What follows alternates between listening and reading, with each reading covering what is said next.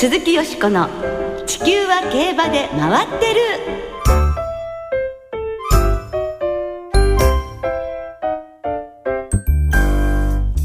皆様こんばんは。お元気でいらっしゃいますか？鈴木よしこです。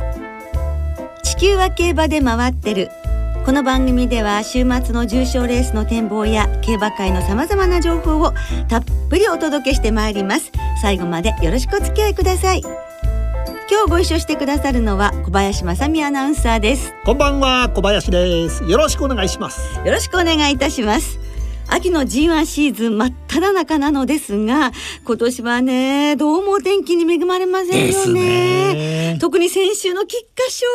豪雨の中でレースが行われました。はい。菊花賞の勝ち時計はなんと3分18秒9、はい、菊花賞の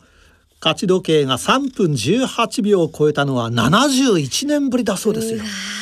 近代競馬になってからはね もうないわけですからねジョッキーの皆さんも初めて経験するような馬場だったというふうにお話ししていらしたようですけれども、はい、本当に3歳の男間たちにとっても厳しかったのではないかと思いますね。ねかなり消耗してると思うのでできるだけゆっくり疲れを取ってほしいと思いますね。はいでまた、はい、さらにですね 今週も台風22号がやってくるということで、はい、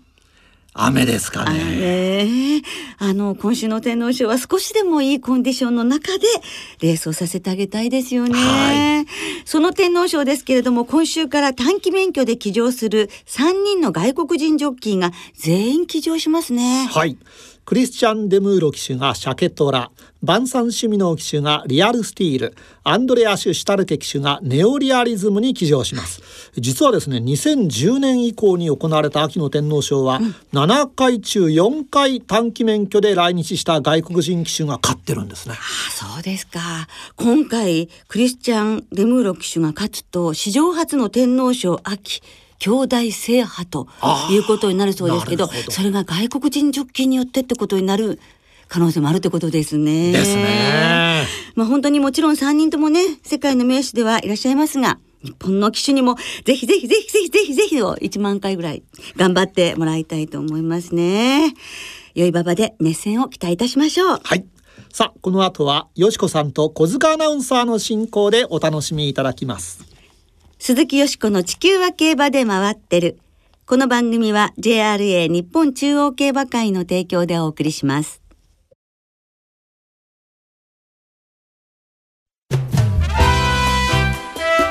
鈴木よしこの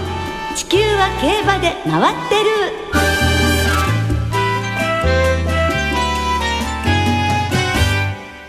競走馬をモチーフとした作品を描く画家永瀬智之さんに伺う馬の魅力。ということで、先週に引き続き、競走馬をモチーフとした作品を描く画家でいらっしゃいます。永瀬智之さんをスタジオにお迎えしてお送りいたします。先週は永瀬さんがどのようにして画家になられたかですとか、あと馬を描くコツなどを伺いました。はい。えー、永瀬智之さんの経歴を簡単にご紹介しましょう。永瀬さんは1961年福岡県のお生まれです。1979年に同志社大学に入学。ラグビー部で史上初大学選手権3連覇達成の一員として活躍されました。卒業後はイラストレーターを経て1998年画家へと転身。競走馬をモチーフに作品を描き続けていらっしゃいます。2014年に JRA60 周年記念サラブレッドの美しさ絵画コンテストで金賞を受賞されています。ではご紹介いたしましょう。画家の永瀬智之さんです。こんばんは。こんばんは。よろしくお願いします。二週にわたりましてありがとうございます。はい、よろしくお願いいたします。先週は、はい、北海道の牧場に寝泊まりして、馬と一緒の生活をもう10年間、そうですね、10年近く、はい。送ったというふうにお聞きしましたけれども、はい、特には新山に思い入れが深くて、はい、まあ、新山からいろいろなね、はい、こう啓示も受けたということなんですけれど、新山以外に印象に残っている馬というのはいますか、どの馬も素敵だったんですけども、まあでもやっぱり、サンデーサイレンスっていう馬はやっぱりちょっと次元の違った馬だったんで、それはやっぱり僕の中のスペシャルな一頭かな。そして永瀬さん2007年以降は、えー、イギリス、はい、アイルランドアメリカと海外にも目を向けていらっしゃるということで。うん、海外ではどんな馬に心惹かれましたか？あのまあ一番そのまあ金賞を持っとった作品なんですけども、えー、サドラーズ・ウェルズ、はい、あのどうしても会いたい。まあ、ノーザンダンサーがね、はい、もういなかったんで、えー、どうしてもサドラーズ・ウェルズには会いたかったんで、はい、まあ、これは本当に無謀なんですけども。えーあの単身で、はい、アイルランドまで行ってあの知ってる人が研修で、はい、あの車に行ってて、ええ、でまあ僕の作品を添付してこういう人がいるよっていうことをメールしてくれたんです。え、やっぱりそういうモントっていうか、あの間口が広いっていうか芸術に対しての。だからあの本当にすごかったのが、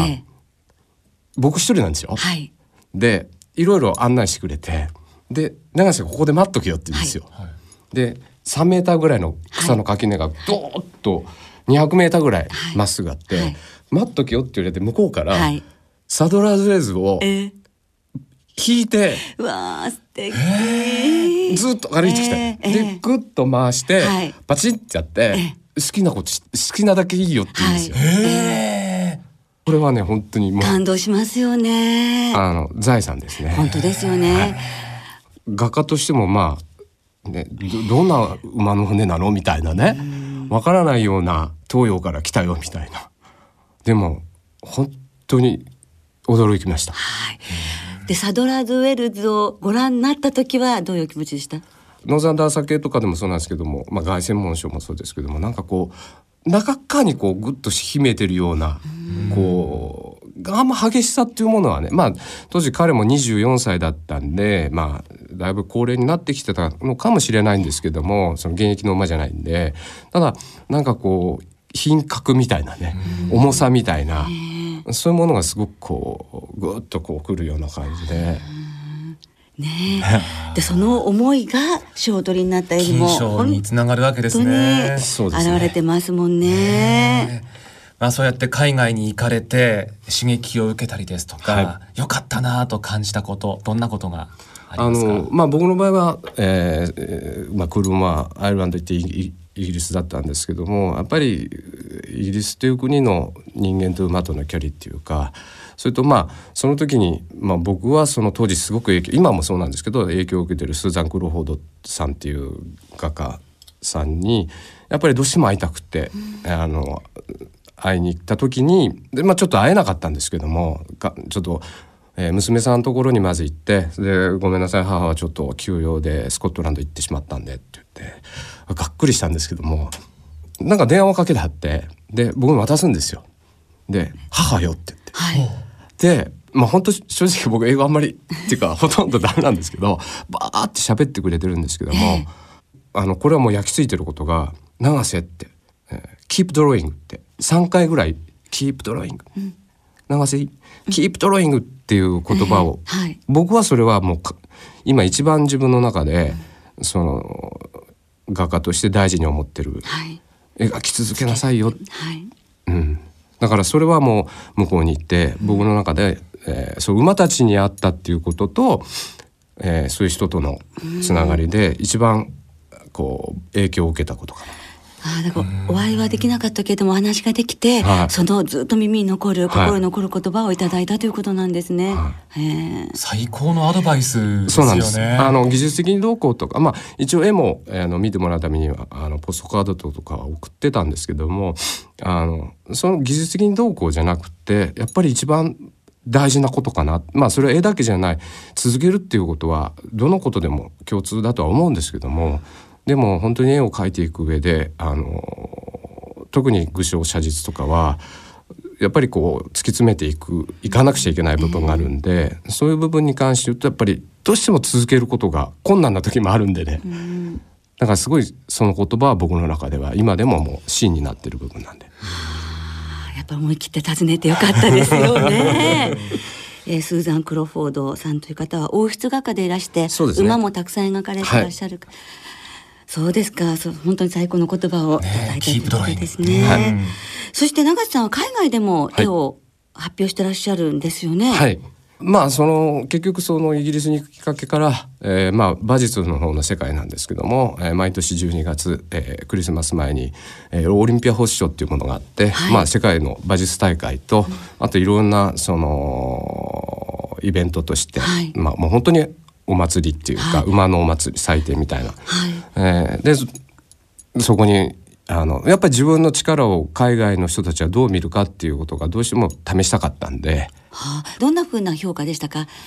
やっぱりねそのどうしても油絵っていうのは外国のもので歴史も日本とは違いますしあのやっぱり日本人の描くものっていうのはちょっと独特な世界があるんだと思うんですよね。だからその辺がやっぱり珍しいっていうかあの同じ写実っていうかな世界でもやっぱりなんかこうアメージングだっていうような感じであのすごく興味は持ってもらえたんですけれどもね。やっぱあと色使いもあの見えてる色があの日本とは海外とでは違う。ええ。色が違うと色の見え方光が違って色の見え方が違うっていうふうに聞いたんで、そうやって永瀬さんが馬を描き続けることでどんどんとはい。世界が広がっているということなんですけれども、はい。あの競馬ファンおなじみのあの名馬の絵も最近描かれたというふうに。そうですね。あの去年から本当にあのオファーもいただいたりして、えー去年上半期の世界ランキング1位になった栄新光で年度代表馬になったキササンブラックでまあちょっといろいろ縁があってあとモーリスもあの描かせていただいて、まあ2年連続ですよね。モーリス北さんブラックと年度代表だったんですが。まあ、自分にとってやっぱりそのどの馬もっていうのは正直ありますけども、やっぱりそういう馬を残すということ。はい。これは後世に残っていくものなんでやっぱりいい形というか生きた馬を残したいっていう思いで描かせていただけたんで僕にとってはやっぱり一つのお勲章というか、はい。残るもんなんで。そうですよね、はあの本当に永瀬さんの絵はまるで写真かと思うような写実主義の中でもさらにもっと輝いているような先ほどお話ありましたが繊細であったかくてそして優しくて目の輝きなどにもね本当生き生きとした息吹が感じられたりして光が感じられますからね。それは馬がそうなからなんですよう。ん僕は馬だから描けてるわけで、馬って優しいし強いし、えー美しいじゃないですか。で綺麗なものを描いてるからそれ綺麗に見えるんですよ。そして描き方がやっぱりね、ね、小塚さんもご覧になってまたね。あの栄新光も北さんブラックもモーリスもそれぞれにはい。特徴があるじゃないですか。はい。それぞれはどういったところにポイントを置かれて描かれたり栄新光の場合はその足毛ではい。独特のちょっとね結構黒いままずっといてたんでそね。そんな中でこう、えー独特の白さがこう出てくる毛並みにねその辺がねすっごく難しかったです。北さんブラックはいかがですか？まあ血筋から言うとやっぱりどうしてもこうシャープというかあのスピード感がしなやかっていうか、そういうものをやっぱり意識して書いたんですけれどもね。だから本当に3頭それぞれがこう違った感じで、はい。まあ、一頭一頭にやっぱりこう特徴を捉えて心を込めてお書きになってらっしゃるということですが、まあ、日本海外にも目を向けてはい。馬の絵を描き続けていらっしゃるんですが今後はどんな夢目標をお持ちですか？あのまああの競走馬っていう部分もありますけども僕の場合やっぱり馬という部分であの本当に馬の種類によってもすごい違いますしあの夢っていうのは一つあってこれだけは描き残したいっていう作品があるんです。でえーイギリスの、えー国の美術館ですけども、えーナショナルギャラリーっていうところに、えー1700年代にジョージ・スタップスっていう作家がいて、ウィッスル・ジャケットっていう、えー、2メーター53メーターの絵があの美術館にこう馬だけの絵がポンとあるんですよね。でまあやっぱりすごく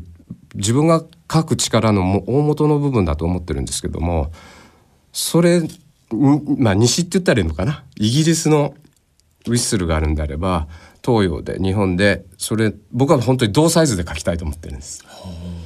うん、全くの同サイズで、はい。でそれまでに僕があった馬たちが全部が一つになって自分の中の、えー一頭の馬が出来上がってそのサイズで描き上げるっていうことが僕の最終的に成し得たい夢なんで。そう特にどの馬っていうモデルがいるわけではなく僕の馬ですから、だからそれはそれまでにあった馬たちがこういろんなことを僕に影響を及ぼして一頭の馬が出来上がっていくと思うんで、だから描けるか描けないかは分かんないんですけども僕はそれはやっぱり描き残したいですね。ぜひね完成の暁にははい大々的にね、ええ展示していただいて我々も見たいですよね。みたいですね。はい素敵でしょうね。本当にあのこれからもね馬の美しさや素晴らしさ、はい本当にを通じて表現していっていただきたいなと思います。はいもし近々個展のようなお知らせがあれば、はい。あのまあ来年その僕20周年になるんでで今あの自分とこのなアトリエがちょっとギャラリーもできるようになっててまあ来年1月ぐらいにそこでちょっと初っ端の個展を、えーやりたいなと思ってますんでまたあのお知らせします。はい、そうですね。ぜひその時皆さん足をね運んでいただいて、ね我々も素晴らしい世界にね、あの本当にこう酔いしれていただきたいと思います。私たちもね、ぜひお邪魔したいと思います。本当にまたスタジオのお越しいただきまして、はいあのまた楽しいお話をお聞かせくださいますようにお願いいたします。馬の話であればはい、ね、ぜひお願いいたします。今回は本当に週にわたりまして、どうもありがとうございました。ありありがとうございました。長瀬智之さんでした。鈴木よしこの地球は競馬で回ってる。ここからは週末に行われる重賞を展望していきましょう。今週は土曜日に東京でアルテミスステークス京都でスワンステークスそして日曜日に東京で秋の天皇賞が行われます。まずは東京で行われます芝2000メートルの G1 秋の天皇賞を展望いたします、今週もレースのデータチェック。なんでそうなるの？秋の天皇賞の過去10年のデータをご紹介します。一番人気の副勝率は 90%3 連単の平均配当は7万3000円。ダメだよ。山本似てないよ。年齢別に見ると3歳馬の副勝率が 30%4 歳が 28%5 歳が20%で若いほど好成績です。ステップ別に見ると宝塚記念組が30%で毎日王冠組の22%を上回っています。また東京実績が重要で過去10年で3着以内だった30頭のうち29頭が東京で G15 着以内重賞連帯オープン特別優勝のどれかをクリアしています。里のクラウンで万歳！なしよ！山本でした。はい、金ちゃん。山本ですね。はい似てましたね。そうですねちょっと似てました 全然知らないらしいですけどね。まあ私たちはしみじみしますけれどもね。はいまあ里のクラウンということです。はいさあ気になるお天気なんですが27日金曜日のお昼の東京の天候は晴れ金曜日はいいお天気です芝涼ダートややおむの発表日曜日は東京競馬場雨時々止むという予報で、最高気温が15度と、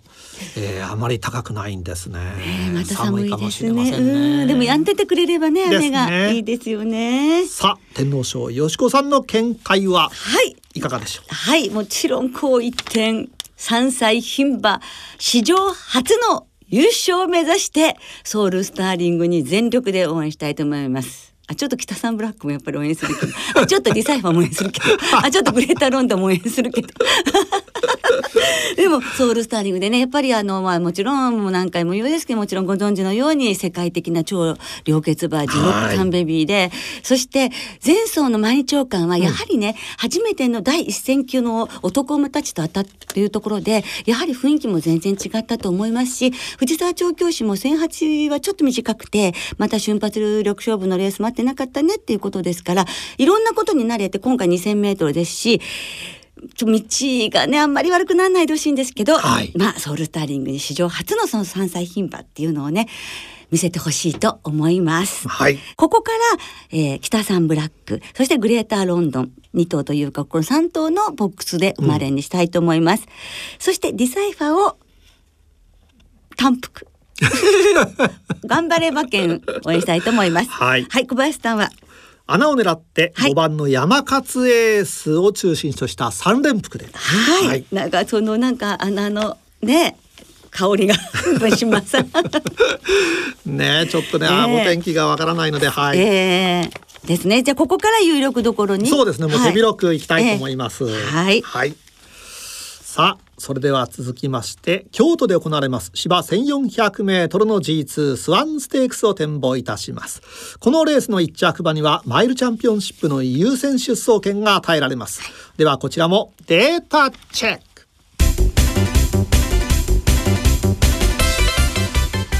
なんでそうなるの？過去10年の一番人気の副勝率はわずかに 30%3 連単の平均配当は23万2000円。エントリー番号13番東京都のあなたの作品。こんなスワンステークスは嫌だ。前走の距離別に見てみると 1200m 以下の副勝率が18%なのに対し 1600m が 26%1800m 以上が25%で距離短縮組が好成績です。年齢別では4歳馬の副勝率37%で断然。枠別に見ると6枠が4勝2着3回と優秀。7枠が3勝2着1回3着1回で続いていて外枠が好成績です。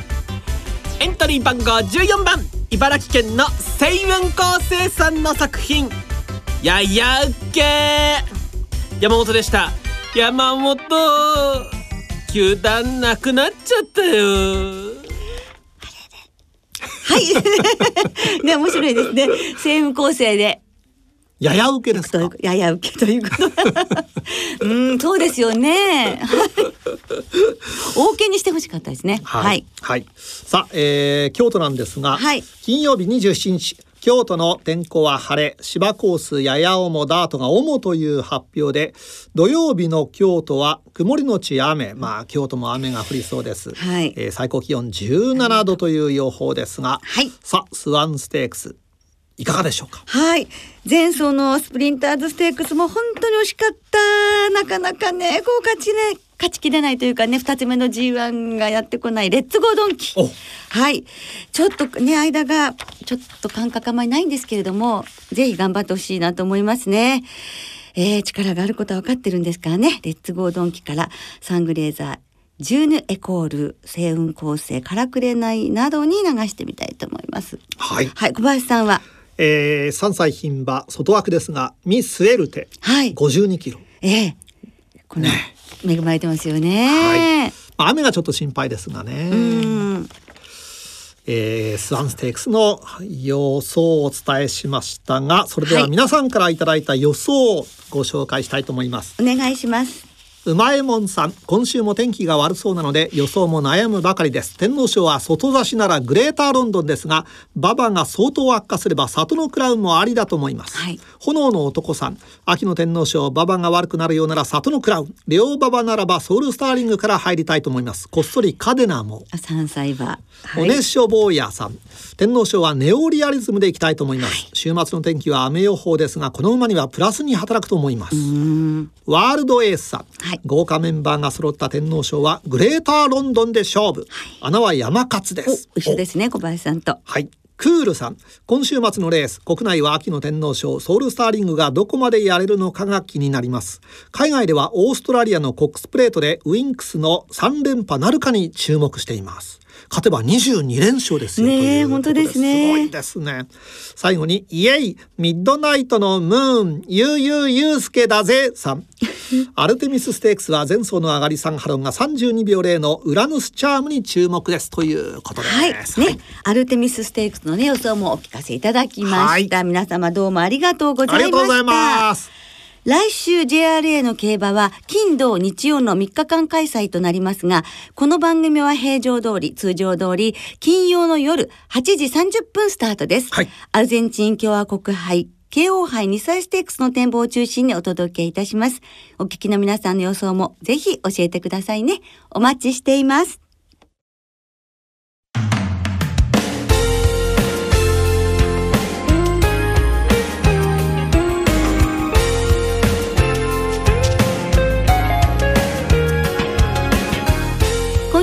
そろそろお別れの時間となりました。今週末は東京京都そして新潟の3場開催です日曜日の東京競馬場にはディープインパクトを管理されていた池江康夫元調教師が来場しイベントに出演されますそしてそのイベントの司会を務めるのはよしこさんですはい。イベントはお昼休みに競馬博物館で最終レース終了後にはパドックで行われますはい、雨降らないでほしいですね。現在東京競馬場内の JRA 競馬博物館では前略ディープインパクト様関係者からディープへの手紙が開催されていますがその企画展と連動したトークショーの司会ということになります。ではここでプレゼントのお知らせです。今日のゲスト永瀬智之さんの描いた馬の素描を1名の方に差し上げます。番組サイトの応募フォームからお申し込みください。ぜひ番組へのご意見ご感想もお書き添えください、はい、締め切りは29日日曜日です。はい。躍動感あふれる素敵な作品ですのでぜひたくさんのご応募お待ちしております。お待ちしております。では秋の天皇賞そして週末の競馬存分にお楽しみください。お相手は鈴木よしこと小林正美でした。また来週元気にお耳にかかりましょう鈴木よしこの地球は競馬で回ってるこの番組は JRA 日本中央競馬会の提供でお送りいたしました。